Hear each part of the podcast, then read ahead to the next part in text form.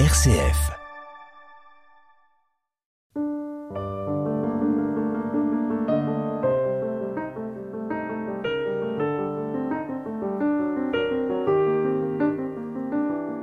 Qu'est-ce que la Bible? Comment a-t-elle été écrite? Quelle est son histoire?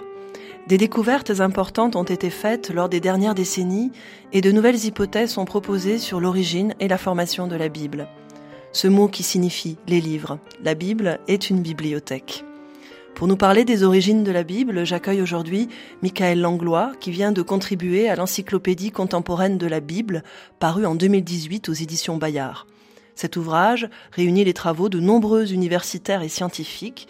Il rend accessible à tous les dernières découvertes, les dernières avancées de la recherche archéologique et historique. Bonjour, Michael Langlois. Bonjour. Michael Langlois, vous êtes docteur en sciences historiques et philologiques de la Sorbonne, maître de conférences à l'Université de Strasbourg, chercheur au CNRS. Euh, vous travaillez actuellement à l'école biblique et archéologique française de Jérusalem et euh, également au Centre de recherche français de Jérusalem. Euh, vous êtes un spécialiste des manuscrits de la mer morte. Vous participez à de nombreux colloques savants mais vous accordez aussi de l'importance à la transmission de vos recherches au grand public.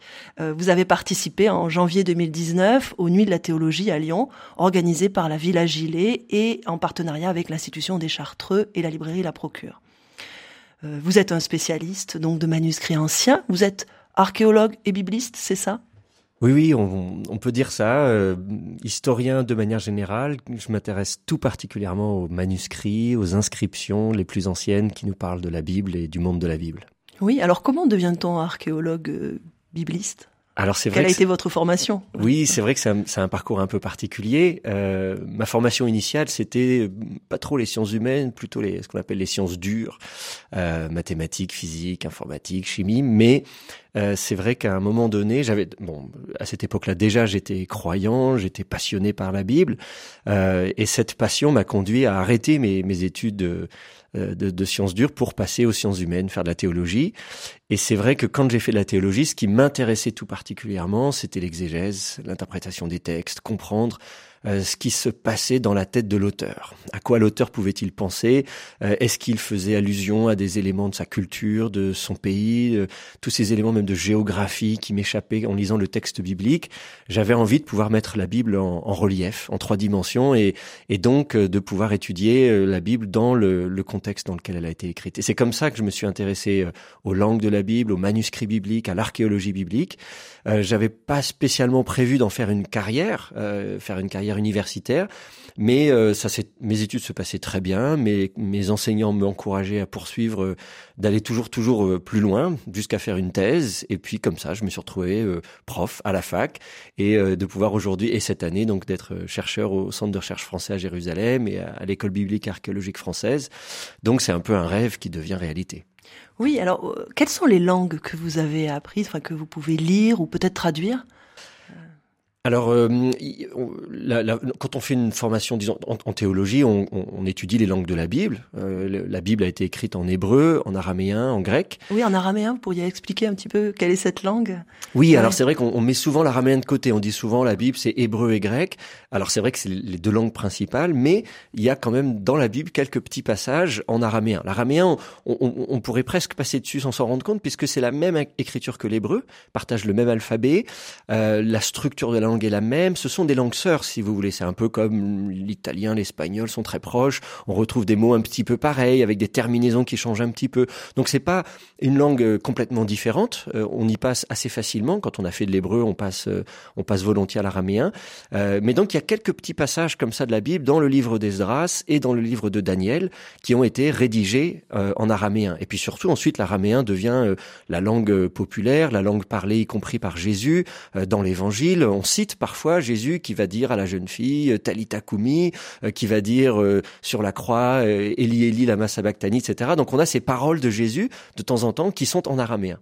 Et c'est une langue qui a été conservée encore dans la liturgie des chrétiens de, de l'Église d'Orient, non? Oui, oui, absolument. Alors c'est ça qui est très intéressant avec avec ces langues anciennes, que ce soit l'hébreu, le grec ou l'araméen, c'est que ces langues se sont maintenues à travers les siècles, euh, notamment dans des cadres religieux, pour de la liturgie, et, euh, et c'est ce qui fait qu'aujourd'hui on peut encore assister euh, à des célébrations dans ces langues-là. Alors pour l'hébreu c'est un petit peu différent parce que l'hébreu est redevenu une langue moderne très vivante. Aujourd'hui, si on va, si vous allez en Terre Sainte, vous allez entendre des, millions de gens dont c'est la langue maternelle. Le grec aussi s'est maintenu de façon très vivante comme une langue parlée bah, par la Grèce. pour la l'araméen, c'est un petit peu plus compliqué parce que c'est vrai que c'est une minorité de chrétiens dans, des régions du monde où, l'islam s'est développé et ce qui fait que euh, l'araméen s'est maintenu euh, comme une langue liturgique, mais pas simplement, d'ailleurs même comme une langue parlée dans la vie de tous les jours, mais des petites poches, des petites vallées à droite à gauche, euh, dans une petite goutte d'eau d'araméen dans un océan d'arabe.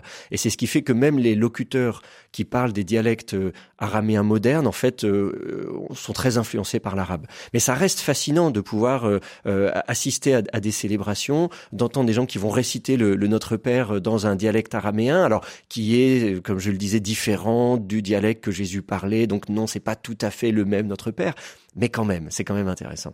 Oui.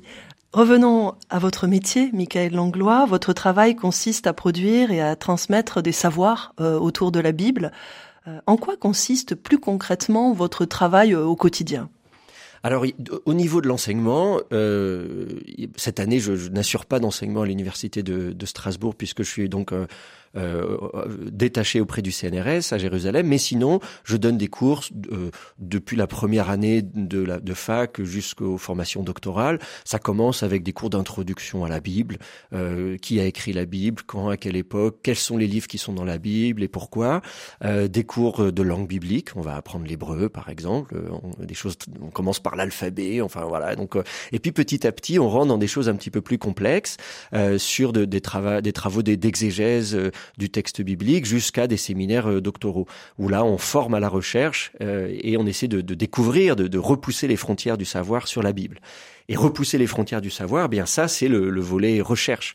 Euh, L'enseignant-chercheur euh, euh, fait de l'enseignement et fait de la recherche. Et donc euh, comment on fait pour faire des recherches sur la Bible? Il y a plein de choses à creuser, plein de choses à découvrir. Moi, je me suis spécialisé dans l'étude de la Bible par le biais de l'archéologie et plus précisément par le biais des découvertes d'inscriptions, de documents qui sont inscrits. C'est-à-dire quand on fait des, fouilles sur un site, on va découvrir euh, des murs, des bâtiments, des objets, des jarres, de la poterie. Euh, on va faire intervenir tout un tas de spécialistes. Si vous trouvez un, bâtiment, vous faites appel à un architecte. Si vous trouvez un squelette, vous faites appel à un anthropologue. Et puis si vous trouvez un document qui est inscrit, à ce moment-là, on fait appel à un épigraphiste, c'est-à-dire quelqu'un comme moi qui va être capable de déchiffrer le texte qui est inscrit sur cet objet et qui va peut-être nous révéler des choses sur la Bible.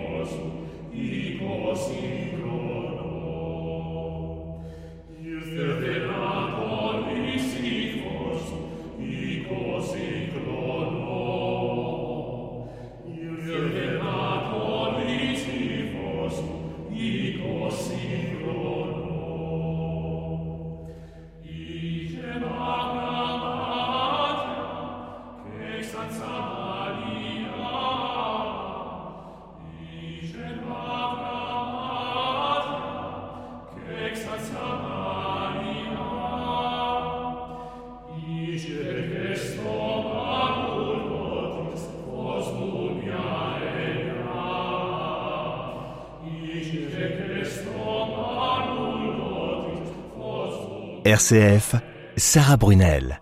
Michael Langlois, vous êtes un spécialiste des manuscrits de la mer morte. Ces manuscrits, comment ont-ils été découverts et par qui? Enfin, racontez-nous un petit peu cette histoire. Alors la, découverte des manuscrits de la mer morte euh, se situe au lendemain de la Seconde Guerre mondiale. À l'hiver 46-47, des Bédouins qui sillonnent le désert de Judée, les alentours de la mer Morte, donc on est à l'est de Jérusalem, découvrent des manuscrits. Alors dans la petite histoire, il nous raconte que c'est le fruit du hasard, qu'une brebis s'était égarée et qu'ils sont tombés comme ça sur ces manuscrits. Moi, j'y crois pas trop parce qu'en fait, c'est une époque très très active euh, pour la découverte euh, de vestiges archéologiques. C'est la grande époque au XVIIIe siècle, XIXe siècle, XXe siècle. Euh, on, on, essaye de retrouver des, des vestiges qui vont permettre de, mieux comprendre le contexte dans lequel la Bible a été euh, a été rédigée. Et donc la population locale sait parfaitement que les occidentaux s'intéressent à, à, toute forme de vestiges et notamment à des manuscrits. Alors ces manuscrits se retrouvent à Bethléem chez un antiquaire euh, qui va euh, les revendre, chercher à les revendre. Et puis très vite, au départ, il y a que quelques manuscrits et on se dit bon bah voilà, c'est bien, on a fait une découverte de quelques euh, manuscrits même qui se comptaient sur les doigts de la main. Euh, mais en fait, euh, d'autres grottes très vite sont trouvées et, et, et on passe d'une poignée de manuscrits à plusieurs dizaines et même plusieurs centaines. Et, les fouilles vont durer comme ça jusque dans les années 50. Euh, quelques manuscrits vont même être retrouvés encore au début des années 60. Au total, on a à peu près un millier de manuscrits qui datent euh, du tournant de notre ère, on va dire. la plupart d'entre eux, c'est 100 ans avant, 100 ans après Jésus-Christ, euh, et, euh, et, qui sont donc les manuscrits les plus anciens de la Bible et plus généralement du répertoire littéraire du judaïsme. Et sous quelle forme se présentaient ces manuscrits? Alors les manuscrits de la mer morte sont pour la plupart écrits sur parchemin, c'est de la peau animale, euh, qui a été traitée pour pouvoir euh, servir de support d'écriture. Euh, on fait des feuilles qu'on va euh, coudre bout à bout, coller bout à bout, ce qui permet de faire des rouleaux qui peuvent atteindre plusieurs mètres de long. Euh, ils sont écrits à l'encre. Euh, on prend un calame, on fait de l'encre qui sont à base de, de, de, de, charbon, de suie. Et donc, on a comme ça des colonnes, des belles colonnes de texte. Euh, il faut imaginer la, la, taille que ça peut prendre. Un, un, un, seul livre de la Bible, un prophète comme Isaïe, occupe à peu près 7 mètres de long de, de rouleau. Donc, c'est vraiment considérable. Et ça, c'est juste un livre. pareil, si vous voulez avoir un psautier complet, un exemplaire du livre de la Genèse ou du Deutéronome. Donc euh, on atteint très très vite des quantités considérables. Donc on a affaire là à une très grande bibliothèque euh, de, de, de, de, la littérature juive ancienne et notamment des manuscrits de la Bible. Ce qui est étonnant euh, à première vue, c'est que l'encre euh, se soit conservée, enfin que ça ne s'efface pas, non? Enfin. Je... Oui, c'est vrai que c'est euh, c'est assez miraculeux. Euh, alors, on a des manuscrits euh, qui sont encore plus anciens que ça. En Égypte, notamment, on a des, des, des rouleaux de papyrus qui, qui datent de, de, plusieurs siècles, voire plusieurs milliers d'années avant Jésus-Christ. Donc, en fait, euh, c'est vrai que ces matières organiques peuvent se, très facilement se, se, se, détruire avec le temps. Et c'est des supports organiques. Donc, pensez, vous jetez une peau de banane, vous revenez 2000 ans plus tard, il reste pas grand-chose. Mais là, en l'occurrence, on a la chance que ces manuscrits ont été conservés à l'abri. Certains étaient même en emmailloté dans du tissu. Le tissu était placé dans des jarres euh, d'argile qui étaient scellées, euh, mises dans des grottes, donc à l'abri de la lumière, avec des variations de température un petit peu moins importantes, disons que s'ils étaient laissés à l'air libre, on va dire. Et c'est ce qui fait que, effectivement, certains d'entre eux ont été assez bien conservés. Après, si vous regardez, l'immense majorité des manuscrits ont été réduits à l'état de petits fragments, euh, des miettes, parfois des confettis, euh, qu'il est bien difficile d'identifier, de, de déchiffrer. Le parchemin lui-même a été assombri, le cuir est très sombre. Parfois, à l'œil nu, on ne voit rien, c'est-à-dire on a, on, a, on a un petit morceau carbonisé et on, on, ne voit rien, mais grâce aux infrarouges, on arrive effectivement à se rendre compte qu'il reste effectivement des traces d'encre et qu'on arrive comme ça à déchiffrer ces, ces papyrus et, ces parchemins. Oui, et pourquoi tous ces manuscrits se trouvaient-ils à cet endroit, sur ce site de, de Qumran? C'est une très bonne question. On n'est pas tout à fait sûr d'avoir la réponse. Alors, euh, quand même, à côté, il y a un site. Euh, et donc, euh, alors avec un certain nombre de pièces, combien de personnes habitaient là, on peut débattre, quelques dizaines de personnes. Alors on se dit, est-ce que c'est une coïncidence Une immense majorité de ces manuscrits sont là dans des grottes aux alentours de, ces ruines? Euh, Probablement pas. Et, on peut penser que c'était en tout cas qu'une partie de ces manuscrits ont été euh, produits sur place par des scribes qui habitaient là que peut-être d'autres ont été amenés, même c'est sûr, d'autres manuscrits ont été amenés d'ailleurs, mais qu'en tout cas on a souhaité constituer, c'est mon opinion, une grande bibliothèque euh, de, de, de, toute cette littérature biblique et religieuse euh, du judaïsme de l'époque, qui devait servir à cette communauté qui habitait là, peut-être même à d'autres personnes qui voyageaient, qui venaient consulter, euh, qui se rassemblaient pour des fêtes. Donc voilà, les détails nous échappent un peu, mais l'idée elle est là. Ces manuscrits contiennent des textes de l'Ancien Testament qui sont antérieurs de plusieurs centaines d'années aux textes hébreux qui étaient connus à l'époque. Euh, ces manuscrits, euh, que contiennent-ils précisément? C'est-à-dire quels sont les livres de l'Ancien Testament que vous avez retrouvés? S'agit-il de parties, de fragments ou de textes complets? Alors c'est vrai que pour la, pour la plupart de ces, de ces, ces manuscrits, ils sont fragmentaires. Donc on, on, a, on a, du mal à, à, jauger un petit peu l'étendue du texte qui était préservé. On a quelques rouleaux euh, bien préservés, euh, notamment un grand rouleau euh, du, du, prophète Isaïe. c'est le, le, seul rouleau biblique, on peut dire, qui est complet, vraiment du premier verset jusqu'à la fin. il y a, parfois, il y a des petits trous à droite à gauche, il manque quelques, quelques mots, mais, mais vraiment pas grand-chose. Il est extrêmement bien conservé. il fait figure d'exception. La plupart des, des manuscrits qu'on a sont en, morceaux, ils sont en fragments, et du coup on ne sait même pas, par exemple, si on a des fragments de la Genèse, on se dit est-ce que c'était un rouleau complet du livre de la Genèse tel que nous le connaissons, ou bien est-ce que c'était un rouleau qui contenait une portion seulement du, livre de la Genèse? Euh, là, ça c'est extrêmement difficile à, déterminer.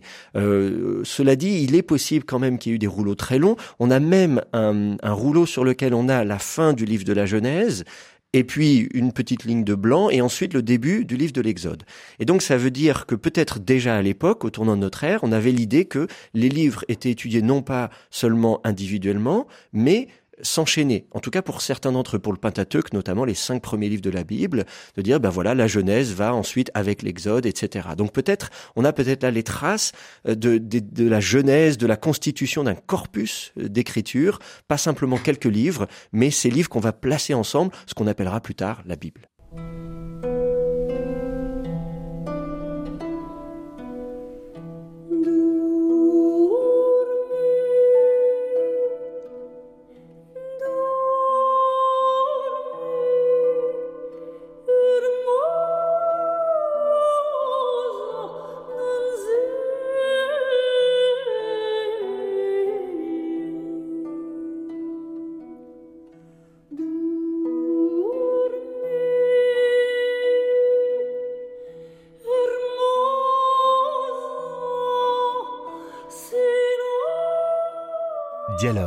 Sarah Brunel. Michael Langlois, vous mettez en lumière l'importance de la transmission et de l'interprétation euh, dans euh, la lecture euh, de la Bible et dans son commentaire. C'est une longue histoire pour nous. c'est celle de notre civilisation, dans ses différents aspects religieux, mais aussi politiques et sociaux. comment s'est opérée cette transmission de la Bible, par exemple de l'Antiquité au Moyen Âge? Ah, c'est une, c'est une vaste question.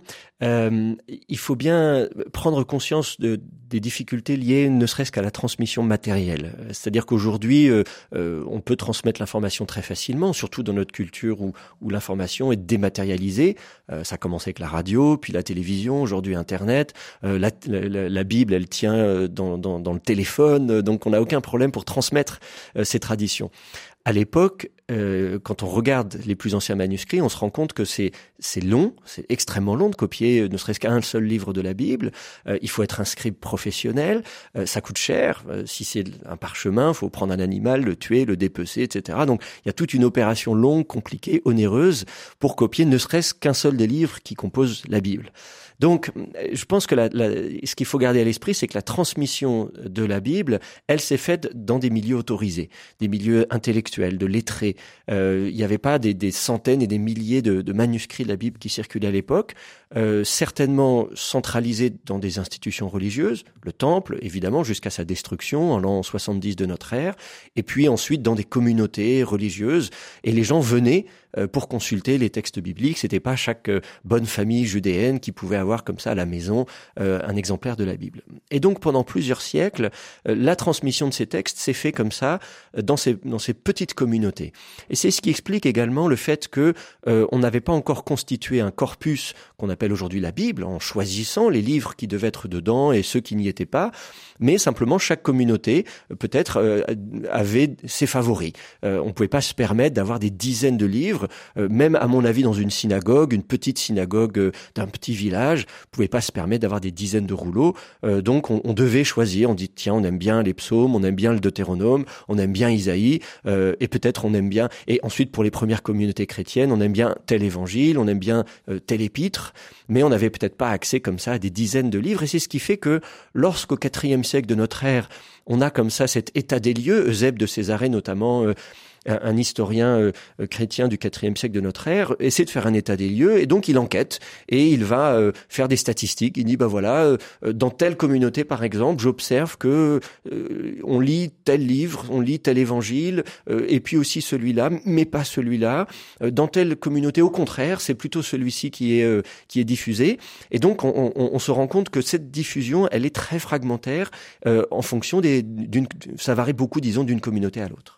Et vous nous invitez à, nous poser la question, parce que c'est quand même évident pour nous aujourd'hui, euh, de ce que contient la Bible, c'est-à-dire euh, de, des livres, euh, enfin du choix, du répertoire qu'on a fait, non? Enfin. Mais oui, oui, tout à fait. Ça, ça nous interroge. On se, on, on est interpellé par euh, par cette situation qui est tellement éloignée de ce qu'on connaît aujourd'hui. C'est-à-dire, si je vais dans ma librairie préférée, chez mon libraire préféré, acheter une Bible, je vais pas à la carte choisir en disant j'aimerais avoir tel livre et tel livre et tel livre j'achète une Bible, c'est tout.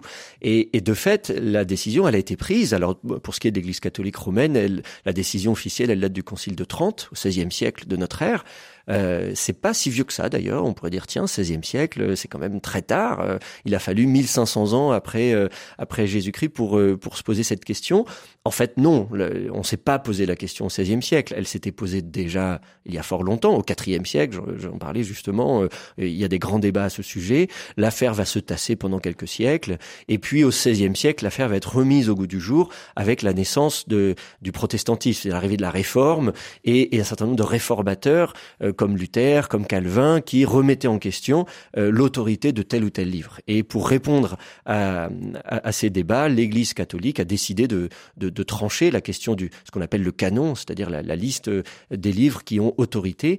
Et, c'est vrai que euh, depuis, disons, la question, elle s'est un petit peu tassée et, on ne se pose plus la question aujourd'hui, mais je pense que euh, c'est utile, même pour nous en tant que lecteurs de la Bible aujourd'hui, lecteurs assidus, lecteurs éclairés, si nous interrogeons le texte, si on cherche à mieux comprendre comment ce texte a traversé les siècles et nous est parvenu, eh bien de se dire finalement pourquoi est-ce que tel livre a été inclus, pourquoi est-ce que tel livre a été exclu, euh, qu'est-ce que contiennent ces livres, qu'est-ce qu'ils nous enseignent, euh, est-ce qu'il y a des contradictions, est-ce qu'ils euh, peuvent offrir un angle différent? En tout cas, il y a, cette richesse, en tout cas, qui s'offre à nous en étudiant la Bible dans, sa, transmission.